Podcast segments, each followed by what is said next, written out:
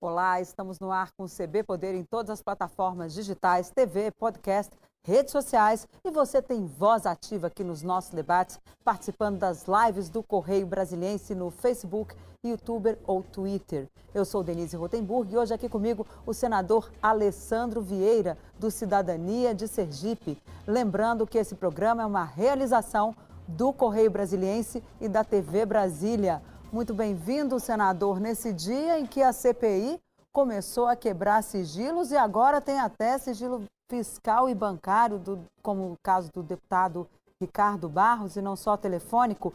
O que, que vem pela frente? Conta aqui pra gente.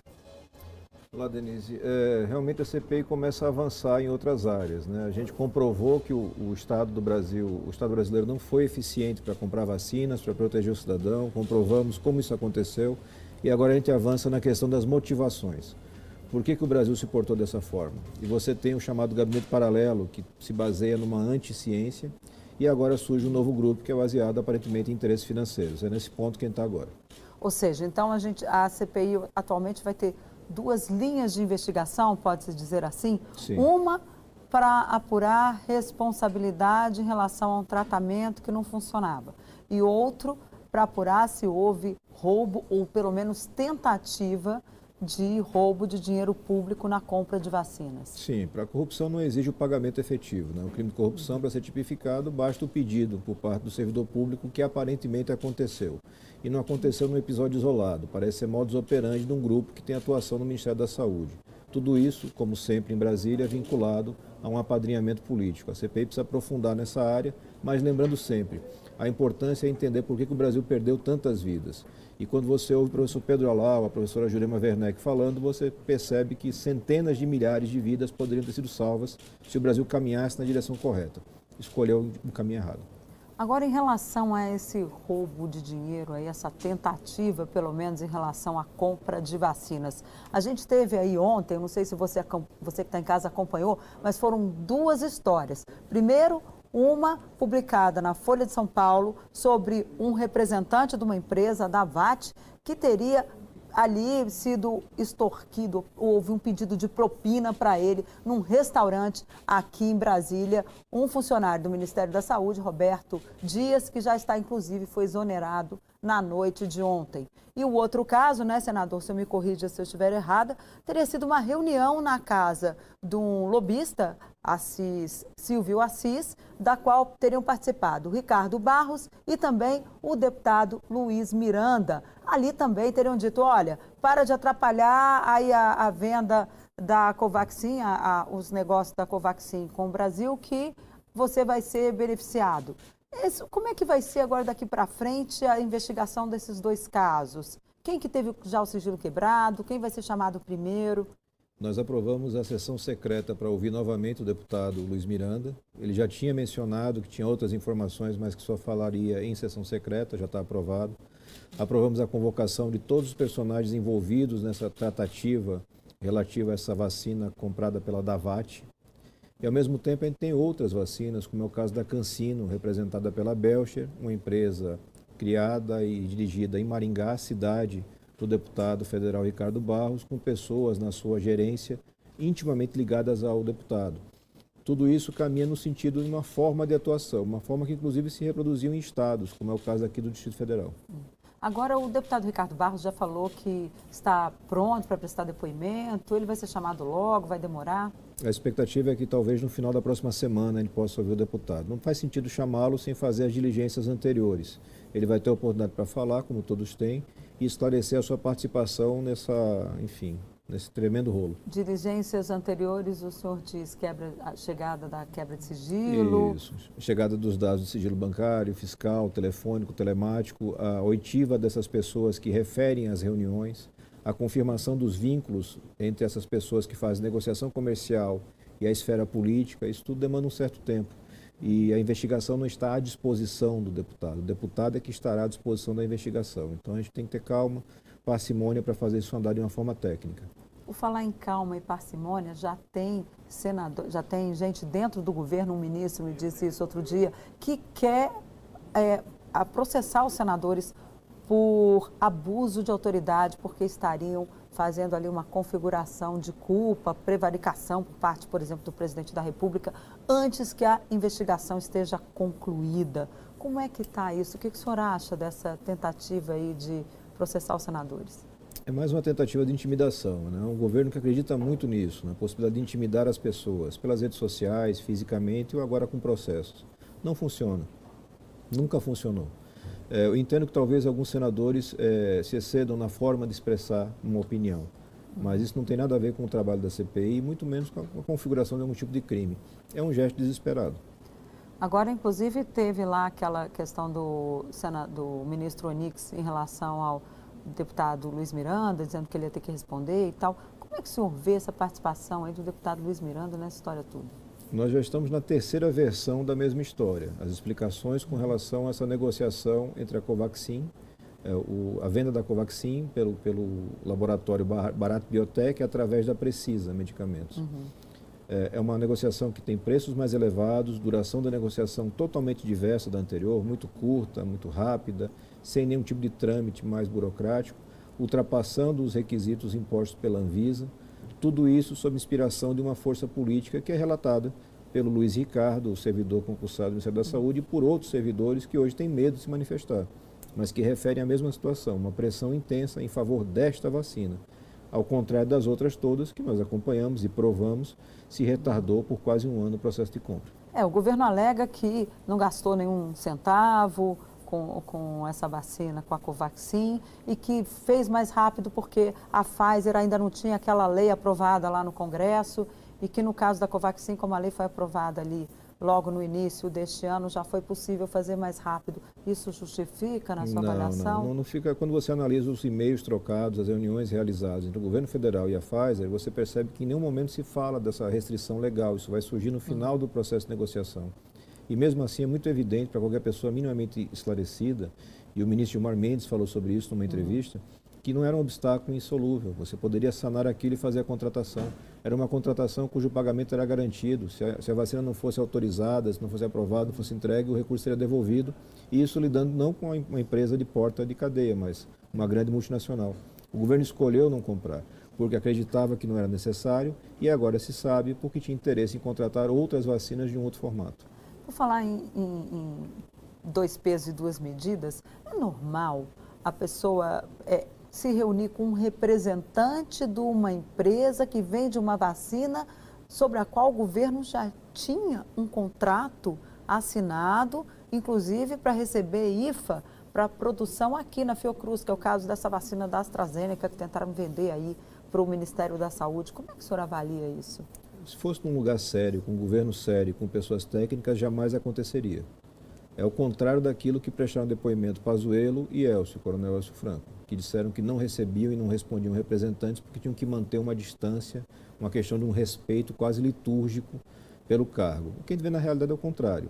A empresa chega a eles através de um amigo em comum, um outro coronel da reserva, que já está identificado, que já foi ouvido pela imprensa e que já confirmou que realmente foi procurado pela imprensa e fez a ponte. É o coronel Marcelo.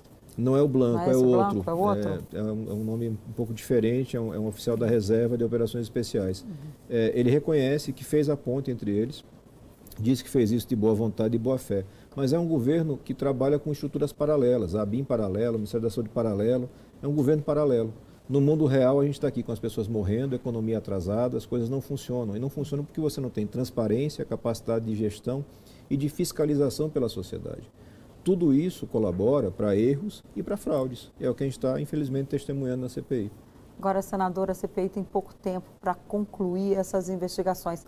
Se eu não me engano, acaba no iníciozinho de agosto. Isso se tiver recesso. Se não tiver, acaba até antes. Há um pedido já para prorrogar a CPI, mas tem uma confusão lá, uma ten, certa tensão no Senado em relação a isso. Como é que está essa negociação? É, infelizmente, o presidente Rodrigo Pacheco repete uma conduta que ele teve desde o início da CPI. Ele se recusou ontem a fazer a leitura do requerimento, disse que faria essa leitura só no mês de agosto. Não faz o menor sentido, não é isso que o regimento determina. Quando você apresenta o requerimento com as condições e as assinaturas, só cabe a ele fazer a leitura e a prorrogação. A gente tem que lembrar que para instalar a CPI foi necessário buscar o Supremo. Eu, o senador Jorge Cajuru, impetramos o mandato de segurança. E vai se repetir agora. Se o presidente Pacheco não cumprir a sua obrigação, não é favor para o Brasil, não é a favor para os senadores que estão na CPI. É uma obrigação dele, constitucional e regimental. Se ele não cumprir, vamos novamente à Justiça para fazer com que ele cumpra a sua missão. O senhor já está com esse pedido à Justiça pronto? Sim, o documento já está pronto, mas a gente está aguardando mais uma manifestação do presidente Pacheco na esperança de que ele tenha, para usar uma expressão coloquial, juízo ele, ele, entende perfeitamente, é uma pessoa muito bem formada, um profissional do direito, ele sabe exatamente que é uma obrigação e ele faz um jogo político a favor do governo que não faz sentido e que prejudica o Brasil. Por que, que ele está fazendo isso, na sua avaliação? Ele foi eleito apoiado pelo governo federal. Né? Foi uma eleição que teve uma interferência muito forte do governo, isso está inclusive documentado naquele escândalo identificado do orçamento secreto. Aparentemente ele gerou uma relação aí de dependência ou de gratidão, mas ele não pode colocar isso acima da cadeira que ele ocupa. Ele é presidente do Congresso Nacional, ele tem responsabilidades imensas, ainda mais num governo tão tumultuado como é o governo Bolsonaro. E eu tenho convicção de que ele, em algum momento, vai compreender essa realidade e vai cumprir o seu papel. Senador, e dos documentos que já foram analisados, o que, que já é possível concluir? Por exemplo, amanhã tem o um depoimento do, do sócio da Precisa, Francisco Maximiliano. É, já tem alguma coisa? Já dá para a gente ter aí alguma conclusão em relação a esse processo? Nós estamos com as equipes debruçadas analisando as quebras, né? é muito documento, a gente tem mais de um terabyte e meio de documentos para ser analisados. A equipe que faz análise é uma equipe pequena, eu já pedi o aumento dessa equipe, o presidente da CPI, o Marazis. A gente sabe que os colegas não estão acostumados com esse trâmite de análise de documentos, de análise de quebra de sigilo, e às vezes não entendem que isso demora um tempo. Eu tenho sempre ocupado os espaços, quando tenho oportunidade na imprensa, para explicar para o cidadão. A CPI não vai chegar a conclusões miraculosas. Ela tem limites de instrumentos e de tempo. A gente vai deixar muito claro um retrato do que aconteceu, mas seguramente a gente vai ter diligências que vão ficar a cabo, no Ministério Público Federal, da Polícia Federal ou até da CGU. É, outras entidades vão ter que entrar em atuação depois da CPI. Ou seja, mas então a gente já pode concluir que teve erro na condução ali do, dos tratamentos e do que poderia ser feito para salvar a vida das pessoas nos hospitais. Essa confusão aí, esse rolo, como o próprio presidente disse, segundo o deputado Luiz Miranda, em relação às vacinas. O que é mais grave na sua avaliação? O mais grave é você ter vidas perdidas. A corrupção é, é gravíssima. Eu, eu, enfim, eu fiz minha carreira na, na polícia, com parte dela combatendo a corrupção. É uma bandeira que me trouxe aqui para Brasília mas você não pode fechar os olhos e deixar de compreender que o mais importante é a vida perdida. Ela não volta mais. O dinheiro que foi roubado, a gente pode tentar recuperar. Essas vidas, mais de meio milhão de brasileiros. E quando você vê os estudos técnicos, eles mostram com clareza total: se o Brasil se comportasse como o resto do mundo, nós teríamos alguma coisa em torno de 300 mil vidas salvas. Não era inventar a roda, era só fazer o que o mundo inteiro fez e o Brasil se recusou lockdown. a fazer. Restrição de, assim, o lockdown virou uma palavra muito forte mas a restrição de deslocamento para reduzir a dimensão, a velocidade de contágio em determinadas situações é uma medida sanitária reconhecida em qualquer epidemia. Não tem novidade, mas se partiu para uma disputa política estúpida, baseada em informações falsas que são repetidas diariamente e infelizmente nós temos hoje no Brasil, e isso é impressionante, um presidente da República que usa mentira como método. Jair Bolsonaro mente todos os dias, mais de uma vez por dia, e ele sabe que está fazendo isso ele tem consciência, ele faz isso num cálculo político eleitoral. Isso é um absurdo maior ainda quando você sabe que pessoas estão morrendo por falta de informação, por falta de assistência, por falta de governo. É uma tristeza o que a gente está vivendo. Agora, o senhor é um investigador acostumado ali a ouvir depoentes, enfim, nos mais diversos, né, da mais diversas personalidades, digamos assim. Como é que o senhor viu? Eu queria voltar a essa questão do deputado Luiz Miranda, porque aqui ele deu entrevista para a gente na segunda-feira e ele praticamente disse que gravou o presidente da República. Ele disse que não, mas quando pergunta, ah, e o seu irmão? Ele fala, ah, sobre meu irmão, não posso dizer. A gente até perguntou aqui para as pessoas que nos assistiram, vem cá, o que você acha a esse respeito? Gravou ou não gravou? Não é também é, complicado isso de, dessas gravações e tal? O senhor vai requisitar? Tem algum meio de saber se ele gravou ou não gravou? Eu não consigo pensar agora no meio técnico para provar isso, a não ser a apresentação da gravação. Mas você tem um indício muito forte, que é o silêncio do presidente da República. Então, quando você é acusado, você é presidente da República, é acusado de prevaricação, é acusado de deixar de tomar providências para evitar que roubem dinheiro da saúde, enquanto as pessoas estão morrendo, sem oxigênio, sem remédio, e não responde, é um indício muito forte de que é verdade a afirmação do deputado Luiz Miranda. E um indício muito forte de que exista ou que possa existir uma gravação. O que a CPI vai fazer é avançar nisso. Ele não pode deixar de ouvir. Mas é uma pode requisitar, complicada. por exemplo, o celular dele ou do irmão? Seria possível uma coisa... apreensão, mas uma apreensão de equipamento desse, é, talvez submetido à perícia, possa recuperar um arquivo digital. É, não é o comum para você fazer. Eu acho que esses episódios vão ter desdobramentos. A gente está vendo cada dia, quase que a cada hora, um passo a mais de revelação. Quando começa um processo desse, falam disso sobre CPI, né? Você sabe como começa, não sabe como termina. Depoimentos de pessoas como Luiz Miranda, você sabe como vai começar, mas nem ele mesmo sabe como termina. Ele imagina sempre que vai ter um domínio da cena, vai ter um controle do que está acontecendo. Não tem. A CPI está trabalhando com uma forma muito firme para tentar ter a verdade dos fatos. E nem sempre a pessoa quer entregar a verdade, mas ela vem nos detalhes que aparecem naquela conversa e na prova de que, por exemplo, e o próprio Ricardo Barros já confirmou que a reunião entre ele, o lobista e o Luiz Miranda aconteceu efetivamente. Ele confirma isso porque sabe que a gente tem condições de provar. E ele continua persistindo na mentira quanto ao conteúdo da reunião. Aí a gente tem que ir somando outras peças para dar sentido a esse conjunto de informações. Esse lobista também vai ser chamado? O Silvio Assis já está convocado? Ele não, não, foi convocado ainda, mas certamente será. Uma pessoa que tem uma participação muito presente em escândalos envolvendo dinheiro público há alguns anos em Brasília e continua sendo uma pessoa frequentada por políticos. É uma coisa que chama atenção na pessoa comum. Eu nunca fui político, eu virei político agora há dois anos. Uhum. Nem me acostumei ainda com essa coisa de ser político, de falar eu sou político. Uhum. Mas me estranha muito uma pessoa achar normal frequentar a casa de gente que é acusada de, de fraude, de roubo, de corrupção. É uma coisa, para mim, fora do sentido. Mas aqui em Brasília parece normal. Ainda mais para tratar de assuntos como vacinas num momento como esse. É, quando a gente, tem, a gente busca na experiência, eu já vi gente roubar dinheiro de merenda, já vi gente roubar dinheiro em hospital, alimentação de doente. Não chega a ser uma surpresa, mas sempre é triste quando você vê isso partindo de gente que prometeu que ia ser diferente. Agora, senador, o senhor acha que quando que a gente vai ter um desfecho dessa história? Assim, com punição de culpados. Porque o Brasil já está já tá tão acostumado a ver tanto escândalo aí. A pessoa vai, é presa um tempo, aí sai, não sei o quê, fica por isso mesmo. A gente vê aí a turma do mensalão e do petrolão, os empresários lá que roubaram, está todo mundo solto aí, vivendo sua vida, gastando seu dinheiro. Eu acho que o grande resultado é o esclarecimento da população.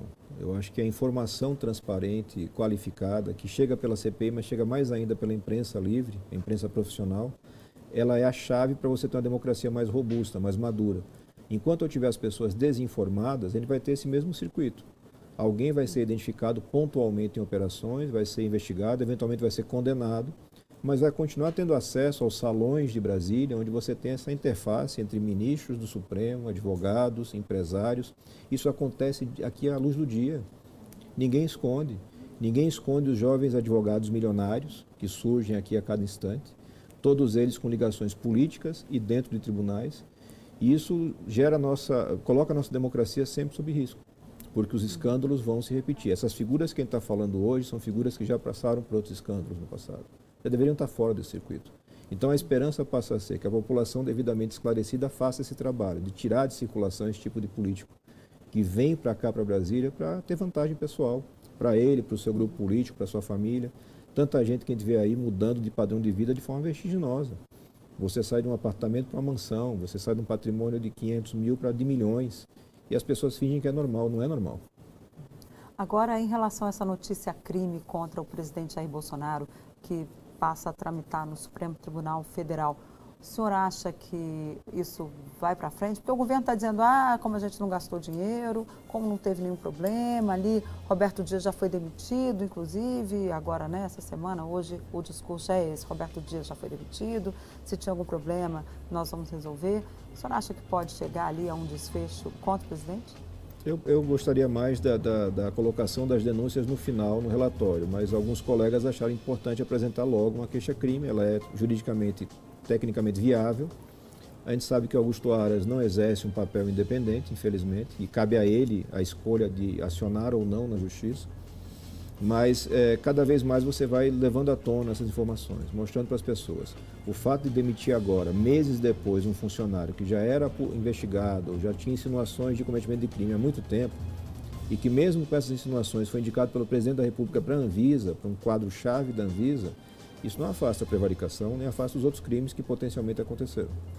Ok, nós vamos para um rápido intervalo e a gente volta aqui em dois minutinhos com o senador Alessandro Vieira, do Cidadania de Sergipe. Pode mandar as suas perguntas para a gente, que a gente faz aqui para o senador. Até daqui a pouquinho.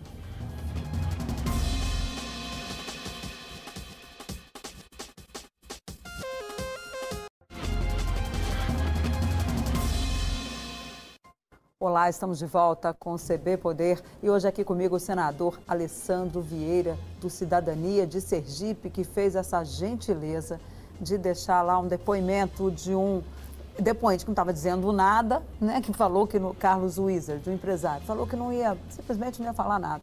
É um direito que ele tem, né, senador? Mas eu queria detalhar um pouquinho mais essa investigação da Covaxin, esse contrato, porque não pagou, mas o dinheiro não está lá separado para pagar, não foi assinado um contrato. Como é que a gente pode é, detalhar isso? Já está um caminho das pedras aí bem colocado na sua avaliação?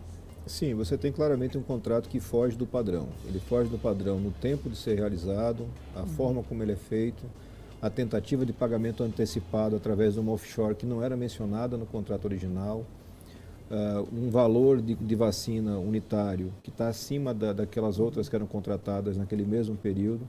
São vários problemas, e problemas que aparentemente têm ligações com decisões políticas pela contratação da Covaxin através da Precisa ficou num dado momento com a aparente situação de que para contratar com o Ministério da Saúde era importante encontrar um intermediário que tivesse acesso.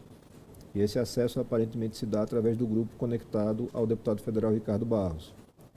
Nós já temos é, tempo suficiente de vida para saber que esse contato não é gracioso, que esse acesso não se dá a título é, de filantropia. Pelo contrário, as pessoas buscam vantagem financeira e isso talvez esteja materializado nessa outra denúncia que a gente está apurando agora do Davat, enfim, de um outro pacote de vacinas e outras tantas que estão surgindo a cada instante. É, infelizmente, é uma forma de trabalhar, de, de, de fazer a predação do recurso público. Não é novo, não foi inventado nesse governo, vem de outros governos há muito tempo. Você tem grupos que se estruturam para drenar recursos públicos. E para eles, uma situação como a gente está vivendo, de caos, de pandemia, é o melhor momento, porque você afrouxa o controle, dos órgãos que estão responsáveis por isso. Você acelera as contratações, você aumenta a margem de risco do, dos gestores e você tem esse tipo de gente circulando o tempo inteiro. Não foi surpresa para ninguém. Eu acho que essa investigação ainda vai render bastante frutos. E aí a gente pode entrar também numa questão que é a possibilidade de indicações políticas para cargos técnicos nos ministérios. Quando é que isso vai parar? Não teria que haver aí uma só por concurso mesmo, chega desse negócio de ficar indicando o fulano, o ciclano, o beltrano, tudo é cargo de confiança. Não tinha que acabar com isso de uma vez, senador? Em 2019, logo que eu cheguei aqui, eu apresentei um projeto nesse sentido. Não se trata de acabar com o cargo comissionado, mas tem que ter critérios transparentes para a indicação. Eu tenho que ter uma lógica naquilo. O cargo serve para efetivamente prestar um serviço para o cidadão, não é para aparelhar politicamente, não é para colocar cabo eleitoral, muito menos para colocar bandido para roubar dinheiro público. Mas quando você não tem critério nenhum, você abre para livre nomeação, você tem essas figuras pingando. Tem gente que estava presa num dia, é, numa operação falso negativa aqui no Distrito Federal e que semanas depois é alocado em cargo comissionado em ministério. Qual é o critério disso? Quem é que fez essa seleção? As pessoas, o gestor público, aquele que tem essa disponibilidade da nomeação, ele tem que começar a ser responsabilizado duramente pelo que ele faz. Ninguém é obrigado a ser presidente, governador, prefeito ou senador. A gente pede para as pessoas e dá trabalho, você tem que pedir para muita gente. Claro, tem Mas que depois correr atrás de tudo, voto. Pois é, depois disso tudo, você quer dizer que não vai ter responsabilidade pelas coisas? Vai choramingar que é difícil, que não consegue acompanhar tudo? Ficasse em casa. Isso aqui é uma coisa muito séria, está cuidando da vida das pessoas. É um dos momentos mais difíceis da vida dos brasileiros. E você não pode tratar isso de uma forma infantil, não profissional e, no limite, criminosa.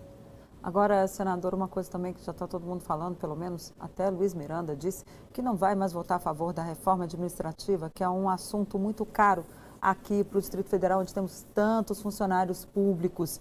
Como é que o senhor vê isso? Essa reforma está já morta ou ela ainda vai para frente e só vai haver ali uma modificação ou outra, mas ela passa? Por coincidência, eu tive ontem com a frente parlamentar da, da defesa da, da reforma administrativa é importante uma reforma que seja destinada a melhorar a prestação de serviço. Ela não pode servir para fragilizar o servidor público.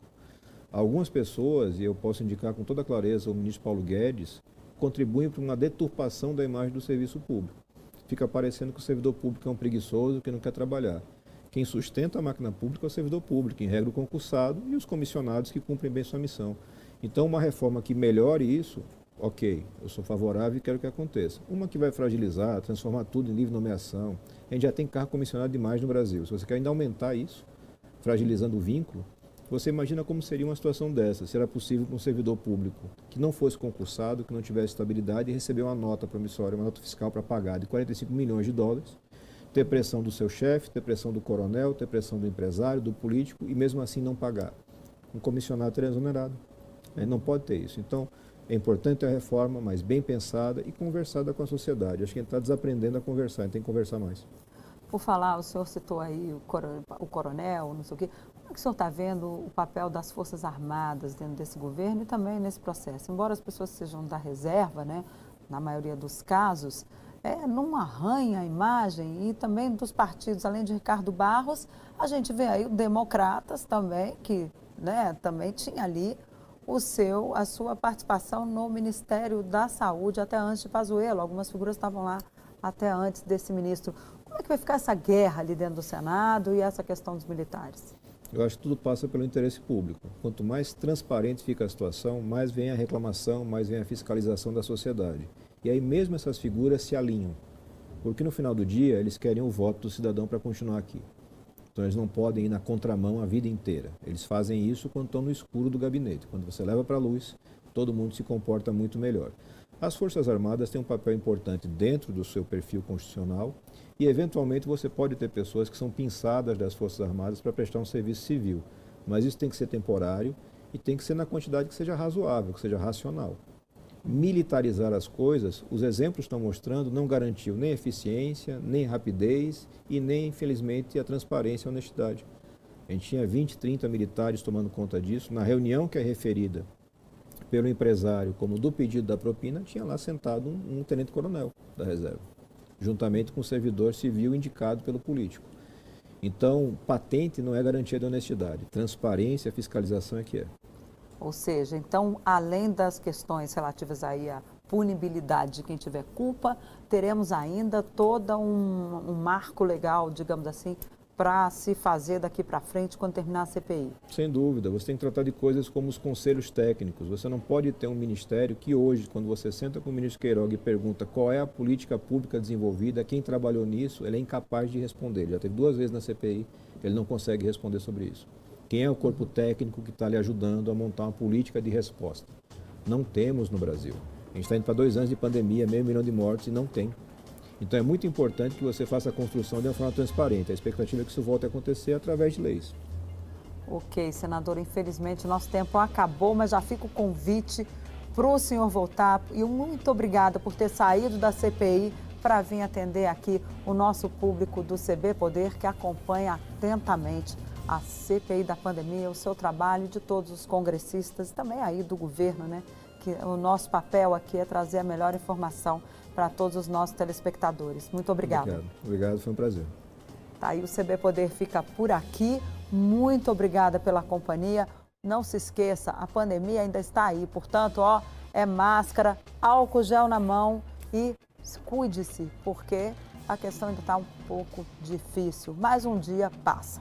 Até a próxima. Tchau.